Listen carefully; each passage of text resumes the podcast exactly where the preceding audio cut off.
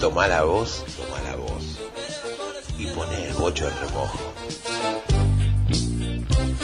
Salud mental.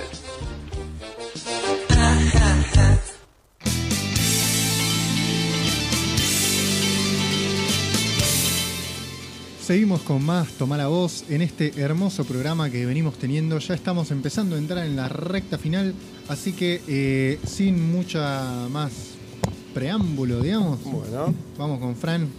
Por favor, ¿Cómo que, espero largamente esta columna. Bueno, espero estar a la altura de las expectativas. Primero, un- unas felicitaciones a Pedro por haber traído su música. Y vamos a tratar de meternos en, en- en esto que habíamos arrancado en la consigna, que tiene que ver con los talks. Porque en estas columnas estuvimos como metiéndonos en temas que tal vez estaban dentro del, del lenguaje, de- del dialecto nuestro, digamos, hablamos de algunas palabras que usamos comúnmente, pero vamos a tratar de darle algún carácter un poco tal vez más serio, que salga de, de la intuición o del significado que nosotros manejamos, porque detrás de cada uno de estos conceptos se esconde un montón de cosas súper interesantes que tienen que ver con la salud mental. Capaz intuitivamente uno cuando dice TOC enseguida piensa en algunas cosas, fuimos nombrando algunas, pero por ejemplo os quería preguntar acá rápidamente a los que están en el piso si a alguno les pasó eh, que alguna vez tuvieron que verificar varias veces si estaba bien cerrado algo. No solamente la puerta, pero por ejemplo la El llave auto. de gas, el auto, si Siempre. desenchufaron la plancha o algún aparato eléctrico que usan este, comúnmente. Si les pasó de tener esa preocupación de repente. Por ejemplo, otro, otro que también podría haber. Si sintieron que tenían que lavarse más de una vez las manos después de haber hecho algo como por ejemplo, no sé, estar en el subte, colectivo, en la calle, tocando plata. Ustedes piénsenlo. Si, a veces, si no les da vergüenza contestar, no importa. Este, o por ejemplo, si tuvieron tal vez como eh, el miedo, la preocupación de tener alguna enfermedad y estuvieron y están constantemente chequeando si tienen los síntomas que ustedes Wikipedia. creen, claro, que son la- las alarmas de tener esa enfermedad. Las tres sí. ¿Cómo? Las tres que dijiste sí. Ah, bueno, acá Luana dice que las tres sí, o sea que anotamos las tres para ella. Toc toc. Este, porque, ¿qué es un TOC? Efectivamente, está, obviamente es la abreviación de trastorno obsesivo compulsivo, es decir, que es un trastorno que está compuesto por dos partes diferentes, diferentes pero unidas y relacionadas, la obsesión y la compulsión. Bien. Bien, pasemos, vamos de a poco. Obsesión. Sería, para decirlo así de una forma eh, seria pero no tan técnica, es un pensamiento intrusivo que invade a la persona, la obsesión, un pensamiento intrusivo que invade a la persona, que se le instala y se le vuelve, se le impone, es decir, se, le, se le pone tan en primer plano que no puede dejar de pensar en otra cosa más que en esa obsesión.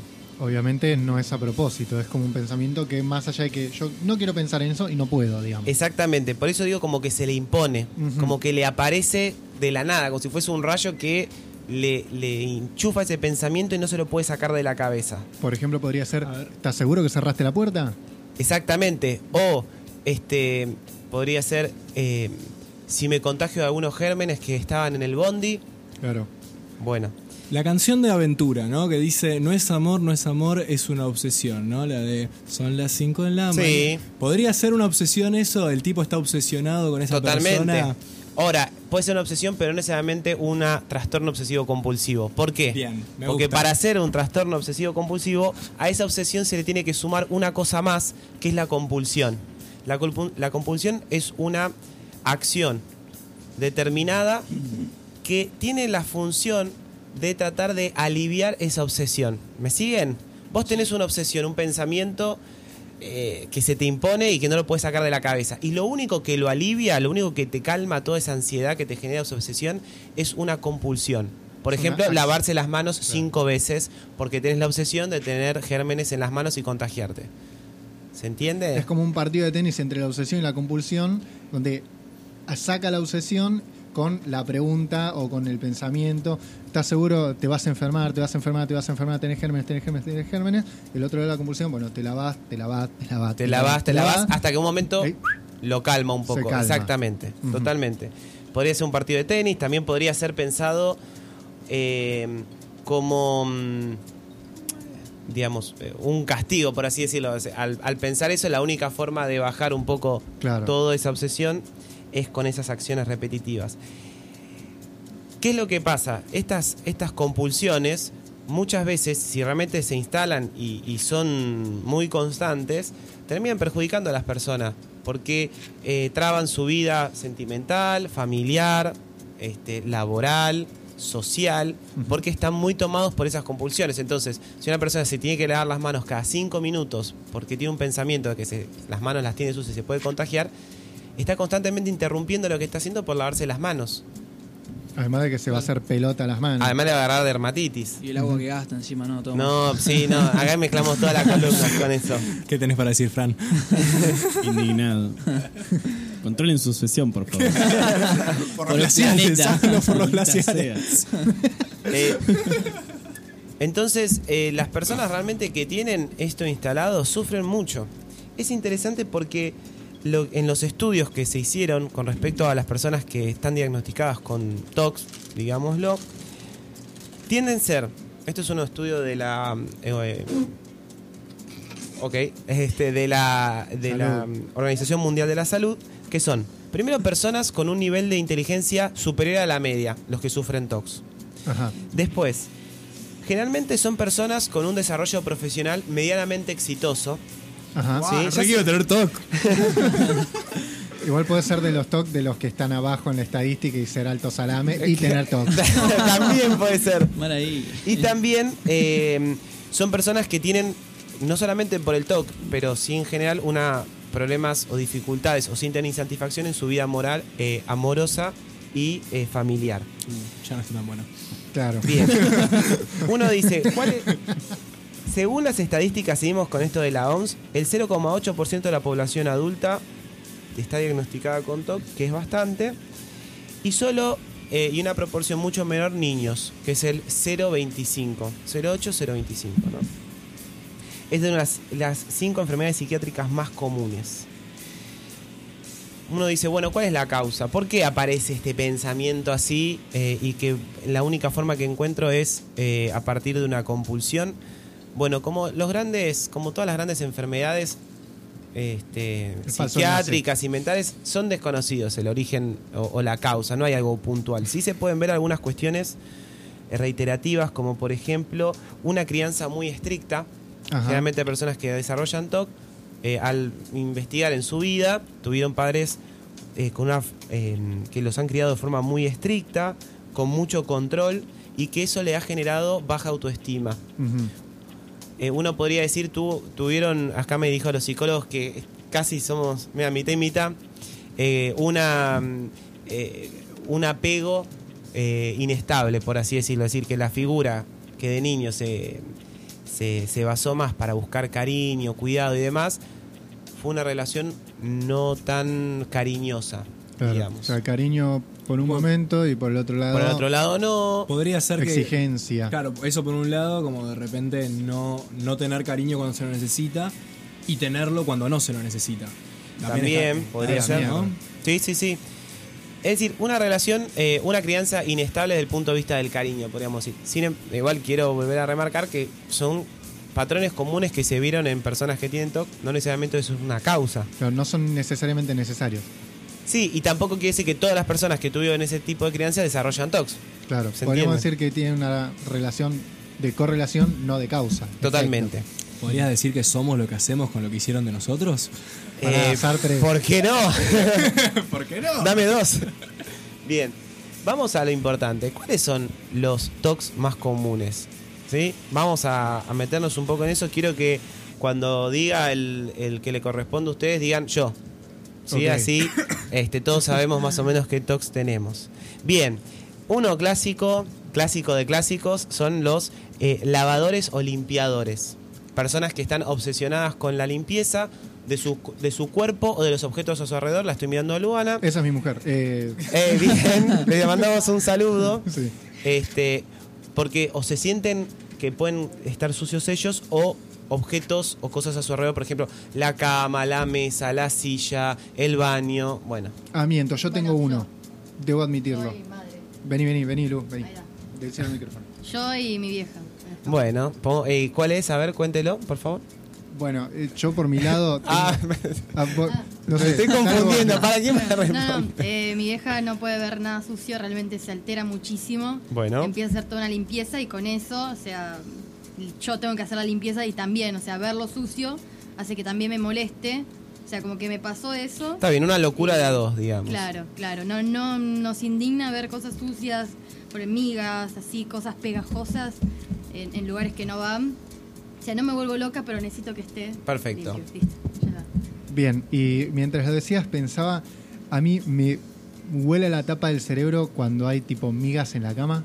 O, o, viste que a veces en los pies. Claro, pero te voy a tapar el cerebro. Sí. Ahora mi pregunta es, ¿por qué? ¿Qué te, hace- qué te hace sentir que hay migas ahí? ¿Qué, qué, qué- qué idea te da?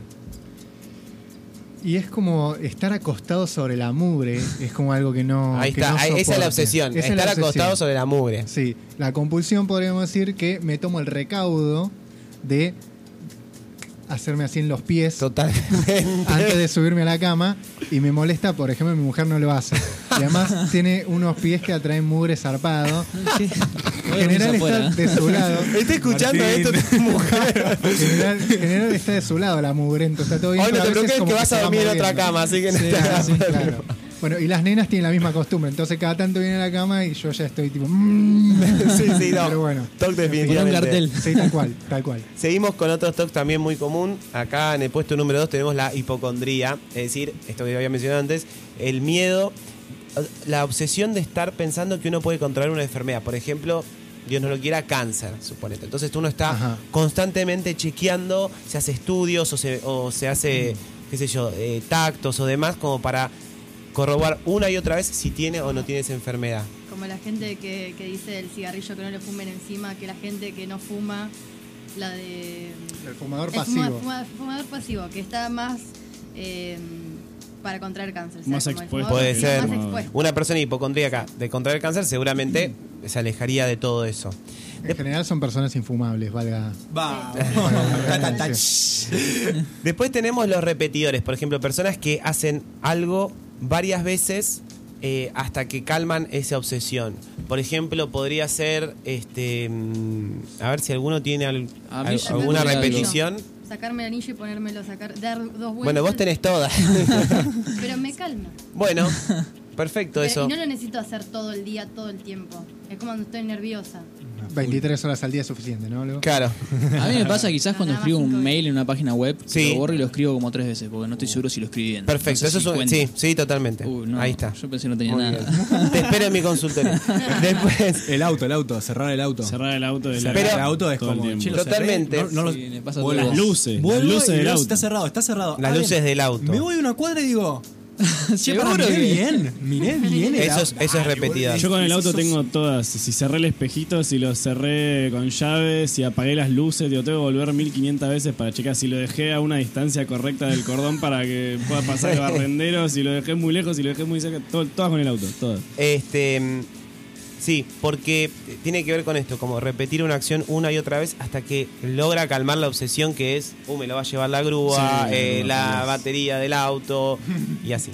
Bueno, después tenemos los ordenadores, aquellas personas que están obsesionadas con que todo siga un orden, un orden establecido, que es obviamente el que se inventó esa persona. Digamos, por ejemplo, decir, yo no tolero eh, que cuando se laven los vasos estén boca abajo o boca arriba, es igual, digamos. ¿Por qué? Bueno, porque si está boca abajo se, se juntan los, el agua y los gérmenes, si está boca arriba no se seca nunca. ¿Sí se entiende? Claro, sí, sí. El orden. Por Sí. ejemplo, decir, este, primero me tengo que bañar y después comer o al revés. Todo, Ajá. todo lo que tenga que ver con un orden que la persona no puede tolerar hacerlo de otra forma, Claro. estamos hablando de un toque de orden. Ese, a ver, Ese- eh, ese me parece el dato importante, ¿no? Que todos a veces generamos ciertos órdenes, porque también rutinas, Totalmente. hábitos. Acá igual comporta un toque cuando la persona, si le alteras ese orden, se altera mal. Por ejemplo, mi toque eh, con respecto al orden es, eh, primero me tengo que poner las medias, después el pantalón. Ah, pensé que iba a decir después la zapatilla y decía, bueno, está bien. Está bien. Como que siento que las medias, si me las pongo después del pantalón, no quedan bien encajadas en la botamanga, no sé. Pensar que todo tiene que tener un- una disposición simétrica es súper toc. Bueno, sí. esa la tengo. pero- Lo siento. ¿Te das cuenta por la disposición del celular en la mesa de Frank que está en un Lo, lo ángulo puse perpendicular? perfectamente perpendicular. Estaba así, lo tuve que acomodar, tuve que acomodar el, ce- el celular de Luana hace un ratito, no los puedo ver, te juro que. Muy bien. Bueno, muy bien. puede haber más de un toque, chicos, no se preocupen. Después tenemos, eh, sigo un poquito, con eh, los numerales. Aquellas personas que están obsesionadas con buscarle un sentido a los números que los rodean. Por ejemplo, yo me tomo el 59, eh, es 5 más 9 es 14. 14 es el día de mi cumpleaños, ¿ves? Claro. Suponete. Eh, hay, o- un- hay mucho de eso, pero con el signo zodiacal. Estás como Jim Carrey, el Como- número ah, 23. Claro, Claro. por ejemplo, no poder soportar que los números son eh, formas aleatorias de, de establecer un determinado orden y no tienen que ver necesariamente con las cosas personales de uno, Claro. digamos. Pero están constantemente sumando a ver si le si hago la raíz cuadrada y lo divido por la cantidad de calles que tengo que caminar. matemáticos, la verdad. Sí, sí, por eso. Son personas con coeficiente mediano para arriba. Y claro. Pregunta, Digamos. las personas que, esto yo no lo tengo, los que tienen que poner sí o sí en número par el volumen del televisor, ¿es un toque o es estupidez humana? No, yo creo que eso es un, un toque numeral también. Es un toque también Sí, numeral. sí, Me pasa, me Hay personas que, por ejemplo, eh, creo que es mi- era mi hermano que eh, pone, bueno, yo qué sé, pone la mm, a calentar con el microondas y no puede soportar que suene la mm, Como me pasa También me pasa. la ti, ti del- Obvio, y, lo abre antes. Lo lo- un antes. segundo antes, yo también, sí. ¿Vos no lo haces? No, Todos lo hacen. Es como ¿Cómo le- lo hacer? qué chabones. Este, después, el, el- la respuesta preferida en las entrevistas de trabajo, el perfeccionista. Ese que dice que siente que tiene que hacer todo perfecto, que no puede soportar que quede algo o incompleto o trunco o a medio hacer. Digamos que siente que las cosas tiene que hacer de manera perfecta. Ajá. Ok. ¿Sí? Definiendo él mismo siempre la perfección. Este Esto como- desde siempre. Claro, sí. eh, ¿Qué es la perfección? Eh, Siempre es propio. Bueno, después tenemos los supersticiosos, aquellos que tienen cábalas. Por ejemplo, no sé, siempre que juega mi equipo preferido usa ese mismo calzoncillo que no lo puedo lavar porque fue cuando ganó la mundi- mundial y no sé qué. Sí. Bueno, lleno de cábalas. Pero sirven las cábalas. Este, ¿De qué estás hablando? No lavar el short de fútbol porque ganaste el partido es cábala. totalmente. Para volver a Y usarlo siempre así. que sí, Hasta perder. Hasta perder. Después, por ejemplo, los preguntadores, los que están constantemente eh, preguntando todo y les cuesta mucho tomar una decisión o hasta tomar una decisión, agotan, llenan un cuestionario, pero innecesariamente extenso, hasta saber eh, qué eh, birra van a comprar en los chinos. Oh, Entonces están ay, ay, ay. tipo, che, estoy así. acá, estoy acá en los chinos, ¿cuál compro? ¿Cuál mira? Está esta, está esta, no sé, cualquiera. No, pero mira, No, esta, pero esta no está mejor no. precio, pero esta es más rica, pero esta está en promoción, pero no me quedan los envases. Y bueno, creo que también, que viene muy de la mano de los preguntadores, los indecisos, digamos. Y la última aclaración, el último, que es mi preferido, y que yo creo que también más tengo, por lo que dijeron ustedes también, son los verificadores. Estos que, qué pasó con las llaves del auto, qué pasó con este, la llave de gas y demás. Vamos a decir que son personas que están constantemente verificando todo Claro. y que no confían en la primera vez que hicieron algo. Qué sé yo, la única forma que yo encontré de más o menos manejar ese TOC es como concentrarme en mirar como de vuelta la llave de mi casa y si ya lo hiciste, o sea, grabá esto en tu memoria, anda tranquila a trabajar. Sacar una foto. Y aún así la obsesión viene, pero yo ya lo contengo con. No, yo ya lo vi. O sea, O lo soñé. salí de mi casa. Sí, que Este, tal vez de repente es cuando haces cosas medio rutinarias, ¿no? Entonces como cuando es tan rutinario, te Eso no olvidas de queda. ese Totalmente. momento. Entonces quizás hacer algo diferente, Sí, sí, sí. te golpeas la cabeza. Yo no sé, por ejemplo, un ingeniero que es el que tiene que hacer, eh, ¿viste este, este puente Sí. que está levantando el tren este Mitre? Sí. No sé, uno se preocupa por si cerró bien eh, la llave de su casa, eh, la puerta de su casa. El chabón duerme tranquilo sabiendo que puso las columnas correctas y no se equivocó un centímetro y pasa un montón de gente en el tren por arriba. que Yo no es- podría dormir. No podría ser un ingeniero con TOC, con verificación, porque no, no haces una construcción en tu vida. No, tal cual. Bueno, ese es el punto donde a esta gente a veces la vida se le hace un poco más difícil. Salvo que tenga Totalmente. un toque perfeccionista. Pero bueno, hay que ver eh, también si está constantemente chequeando si lo hizo perfecto. Bueno, pues como para cerrar, eh, porque esto se va, hay un, temas más interesantes, o- pero no, no nos alcanza el tiempo, es este... Me parece un poco este, este clásico refrán que la dosis hace al veneno. Es decir, todos acá tenemos algún grado de TOC, Ajá. Pero eso no quiere decir que uno lo tenga como una patología diagnosticado. Claro. Eso se se vuelve una patología cuando efectivamente interrumpe y hace imposible la vida familiar, amorosa, social, laboral, profesional, etc. Sí. Ahí es cuando estamos hablando de un TOC. Después lo que tenemos todos son un poco de esas como recursos que uno tiene para callar un poco la- las voces de la conciencia y ciertas como pensamientos recurrentes, pero que no necesariamente uno tiene TOC. Exactamente. Digamos. El que la persona que tiene TOC la está pasando mal Grosso, mucho, sí. realmente.